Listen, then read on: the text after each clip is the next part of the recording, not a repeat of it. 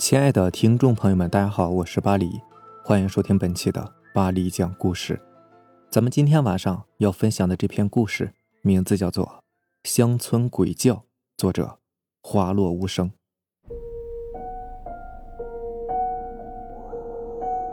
这件事情是今年春节来我家过节的姨奶奶讲的。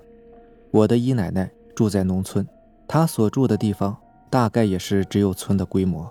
不过，可能是因为挨近国道，也算是一个比较繁荣的镇子，周围也开了几家养猪场和化肥厂，所以也被称为镇子。镇子就在国道边上，两边都是私人盖的小洋楼。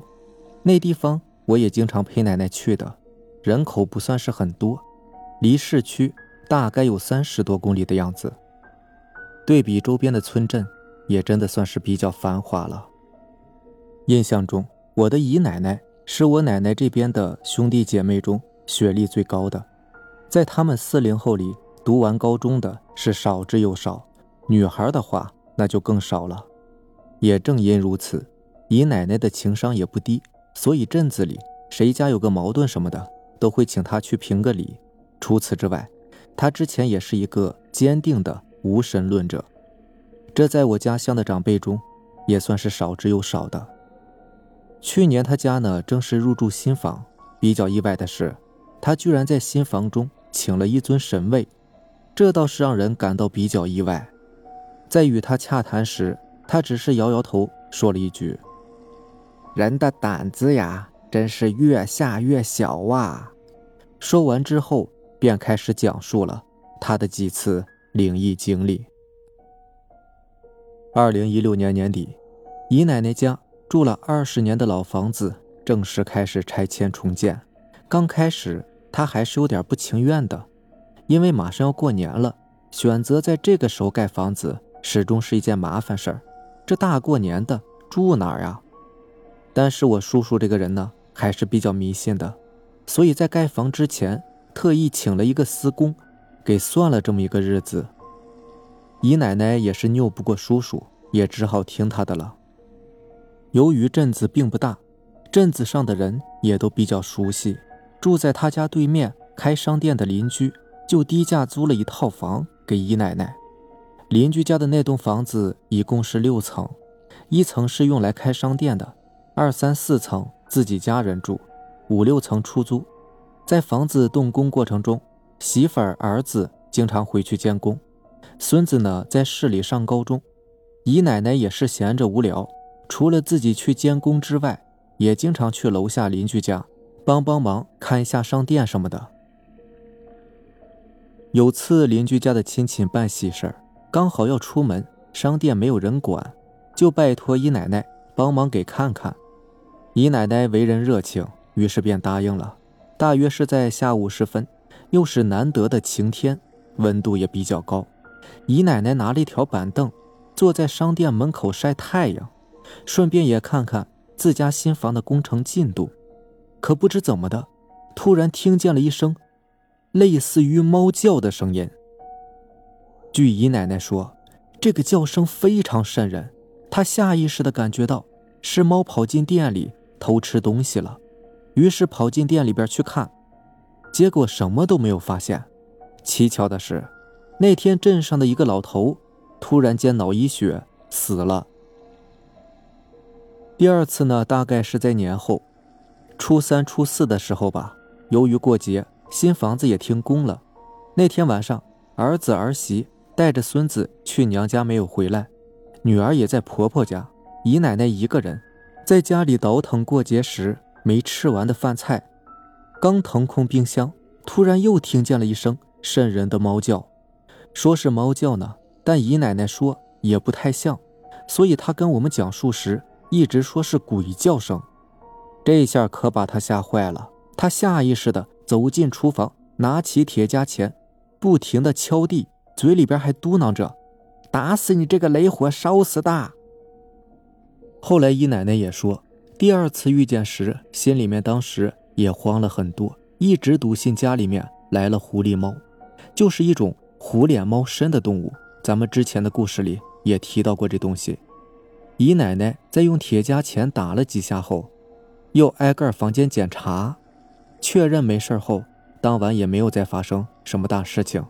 只是第二天听闻，镇里的一位九十岁高龄的老伯伯在昨晚死了，于是姨奶奶就明白了，可能这个鬼叫声和死人有关系。第三次听见，已经是到了一七年的八月份了。姨奶奶家的四层小洋楼已经建好了，正在透风透气阶段。这时候，姨奶奶也经常去路对面的新房看。那天呢，刚好是晚饭过后，过马路去新房。刚过完马路，到了自家院子里，又听见了那声猫叫。不过这次听见的呢比较远，这回姨奶奶已经不是那么怕了。心里想，可能是周边村上的哪户人家又要办白事了。果不其然，顺着国道往前走，一户人家的小孩第二天在国道上被摩托车撞了，但是没有死，只是受了伤。于是姨奶奶便有了在家请尊菩萨的念头。第四次听见是到了十月份，姨奶奶的新家已经开始住人了，同时也请了菩萨。不过叔叔还是觉得不怎么放心，于是开车带着姨奶奶去南岳山的南岳大庙和山顶的一个寺庙里去拜菩萨。在路上，姨奶奶又听见了一声猫叫。这一次，姨奶奶那可真是吓得不轻啊！一心认为这一次的猫叫声可能是在预示着自己家里要出事儿。一路上让叔叔降低车速，注意行人。可是后来并没有发生什么事情。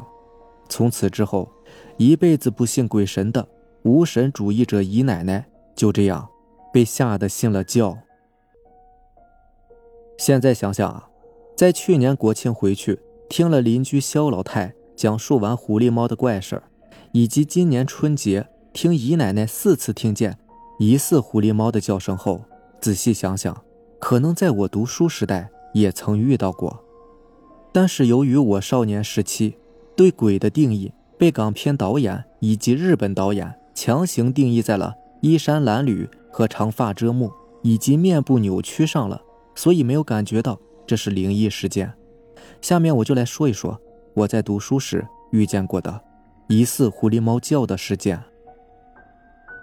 这也不能说是我一个人的灵异事件，应该是我们班里所有男寄宿生都遇见过的灵异事件。两千零八年，我读初三，读的是寄宿学校。当时我们班的男寄宿生都说，最好不要在寝室熄灯后去上厕所，那样你会被生活老师的宠物吓死的。因为每当十点寝室熄灯后，你去厕所偷偷抽个烟，或者是上个大号什么的，你都会听见窗外传来一声声凄厉的猫叫。刹那一听呢，都好像是一个婴儿。和一只正在发情的猫在搞合唱一样，而且是越听越瘆人。恰好我们下几个楼层的生活老师刚好养了一只蓝猫，我们一直都认为呀是他养的猫在作孽，所以也经常诅咒这只猫。不过呢，说起来也怪，那时白天就算我们轻轻的踢它，它都会不吭一声的，可是每每到了晚上就发浪似的叫。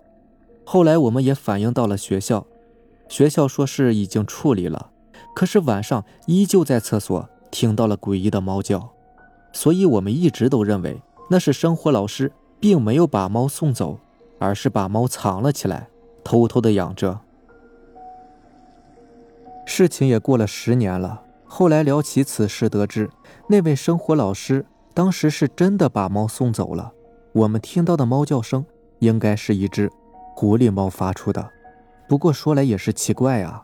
现在仔细想想，也没有记得有人说过在寝室里听见过猫叫，或者是在洗漱台也没有听到过，就是在洗漱台隔壁的厕所里经常会听到。狐狸猫前面咱们说过啊，是我家乡这边的一个灵异产物，类似于水猴子吧，极少有人看到。据说是黑黑的一坨。蹦跶着走路的，极其灵活，发出瘆人的猫叫。摸起来呢，好像是猫的尾巴。喜欢出现在人的梦里，对怀有身孕的女子有一定的危害。到底是什么危害呢？答案也是各不一样的。不知道你们有没有听说过狐狸猫这个东西呢？好了，这就是咱们今天晚上要分享的故事了。如果喜欢咱们的节目呢，就点个订阅吧。如果你也有比较精彩的故事想分享给大家呢，可以关注我的微博“巴黎讲故事”，然后将你的故事发给我就可以了。行，那让咱们明天见，拜拜，晚安。